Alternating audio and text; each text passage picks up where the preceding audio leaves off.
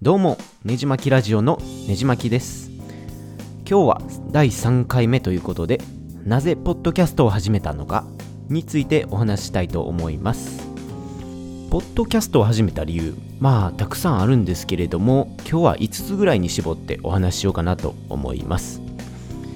まず1つ目の理由としてシンプルなんですけれどもポッドキャストが好きだからということです。第2回のねじまきラジオの概要でもお話したんですけれども僕はずっと昔からランニングが好きで、えー中学校の頃から本格的にポッドキャストを iPod で聞いていました。当時はポッドキャストイコール iTunes というようなイメージがあるほどもうほぼ iPod でしか聞けないみたいな状況だったので僕も新しく買ってもらった iPod に、えーまあ、音楽とポッドキャストを必死に詰め込んで、えーいろんな番組を聞いてました。ポッドキャストを聞き始めたきっかけとしては爆笑問題のジャンク爆笑問題カウボーイというラジオのいい部分を切り取ったポッドキャストがありまして、えーそれをですね、えー夜に走りながらニヤニヤしながら聞いてたりしました。他にも当時、えー英語のリスニング力を増やしたいなと思ってましたので、えーボアと呼ばれる初心者向けのゆっくりのニュース番組みたいなのがありましたのでそれをずっと聞いてたりもしました。ポッドキャストだけじゃなくて、えーラジオももちろん子供の時から大好きで、え両親が運転する車の中でよく聞いてまして、えー声だけでこんな面白いことができるんやっていうのを子供ながらに感心したのを覚えています。一時期アナウンサー的な仕事もしてみたいなと一瞬真面目に考えた時期もありまして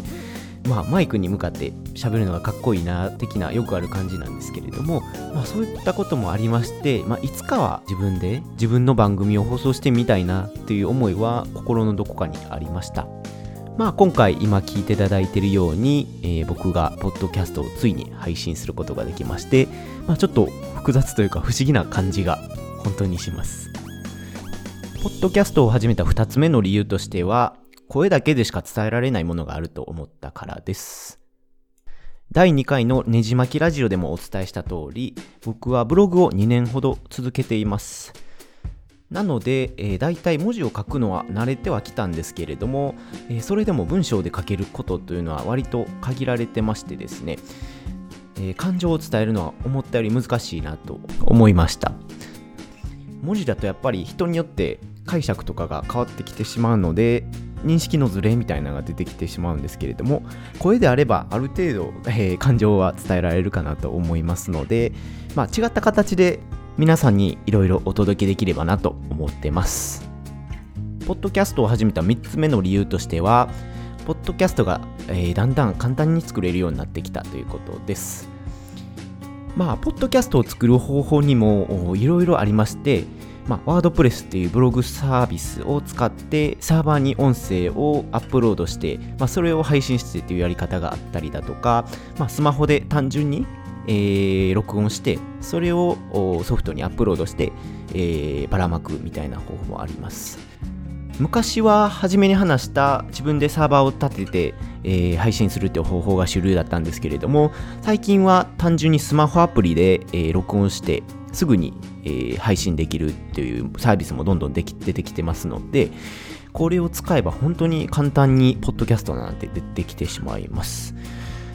と言いつつも僕は自分でサーバーを立ててそこに音をアップロードして、えーブログで配信してるんですけれどもまあ、あのアプリで簡単に配信できるようになったらあこれからどんどんポッドキャストは流行ってくるんじゃないかなと思って、えー思い切って始めてみました。このエピソードを聞いて、まあ、ポッドキャスト始めてみたいなって思った方はすぐネットでアンカーというポッドキャストアプリを探していただければ本当にスマホ1本で録音できるので、えーマイクを別途、えー用意する必要もなくサーバーを自分で立てる必要もなく簡単に無料で配信することができます。まあ実際にやってみたって方はあのメールかツイッターでお知らせいただければあぜひ気がしていただけるんで、えーぜひトライしてみてください。ポッドキャストを始めた3つ目の理由としてはラジオやポッドキャストが流行りつつあるからということです。まあ今2018年7月に録音しているわけですけれども今月中旬あたりに宇多田ヒカルさんがラジオの DJ を久しぶりにするということ。あともう一人村上春樹が音楽とランニングについてラジオで語るということで結構ネットでも話題になってます。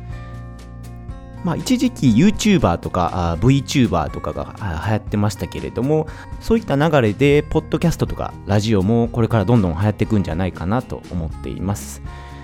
であと特に印象的だったのがあの Google が公式のポッドキャストアプリを配信して Android でも気軽にポッドキャストを聞けるようになりました。もちろん Android でもポッドキャストを気軽に聞けるアプリはあったんですけれども公式がわざわざ出すということはそれなりに Google としても腰を入れてやるんじゃないかなという予測が上がってます。日本じゃまあサブカルチャー的な発展の仕方をしているポッドキャストなんですけれどもちょっとずつまあもう少し知名度が上がってくることに、えー、期待したいなと思ってます。4つ目の理由としては、えー、気軽に全世界に配信できるからということです。一度番組を作ってさえすれば、まあ、iTunes とか Spotify とかその他のアプリを通して、まあ、簡単にダウンロードしてもらえるので、まあ、海外にいる友達だとかあ留学生の友達とかにも簡単に聞いてもらえるかなと思って始めてみました。やっぱりポッドキャストのいいところは動画とかと違ってファイルのサイズもそれほど重たくなくてまあ、あのながら聞きできるのでまあ、忙しい今の時代に向いたものなんじゃないかなと思います。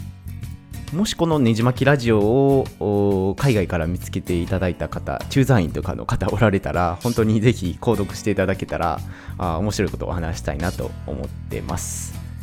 あと iPhone であれば本当に気軽に、えー、ポッドキャストの検索欄に、まあ、例えばねじ巻きラジオとか入れていただいて検索すれば本当にパッと一瞬で番組が出てきたりするので、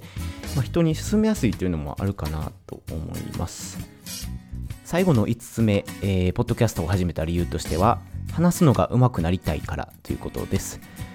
まあ、僕自身こんなラジオとかポッドキャストを始めてみたわけなんですけれどもコミュニケーション能力的な意味では本当に、えー、苦手というか高いわけじゃなくて、まあ、このポッドキャストも軽くどもりながらあ録音してるんですけれどもこうやって続けていく中で、まあ、うまく話ができるようになったらなと思いつつ続けてます。ブログで、まあ、ある程度文字を書くのは慣れてきたんですけれども話すとなると結構もう話の構成とか考えずに話してしまう方なのでこうやって、えー、どうやって話すかっていう考えて話す機会を作らないといけないなとちょっと思いましたので、まあ、そういう手も含めて、えー、このポッドキャストを始めてみました。実際録音してみて分かったのはあのえーとかまあとか、えー、しょっちゅう出てきてしまうってことです。本当にちょっと緊張するとまあとかあのどうしても出てしまうのでそういったのも直していきたいかなと思ってます。話すのが苦手って方も実際始めてみればあ面白いかもしれないのでぜひ始めてみてはいかがでしょうか。まあここまでポッドキャストを始めた理由を5つ、えー、話してきましたけれども簡単にまとめたいと思います。まず1つ目にポッドキャストが好きだからということ。2つ目に声だけでしか伝えられないものがあると思ったから。3つ目に簡単に作れるようになってきたから。4つ目に、まあ、ラジオやポッドキャストが流行りつつあるからということ。そして5つ目に全世界に気軽に配信できるからということ。でここまで話して気づいたんですけれども5つじゃなくて6つ話してました。ちょっと汗出てきました。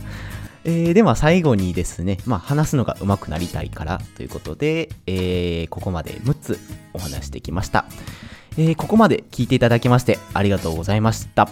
ブログもやっておりますので、興味のある方はぜひ読んでみてください。URL は www. ねじまきブログ .com で、えー、探してみてください。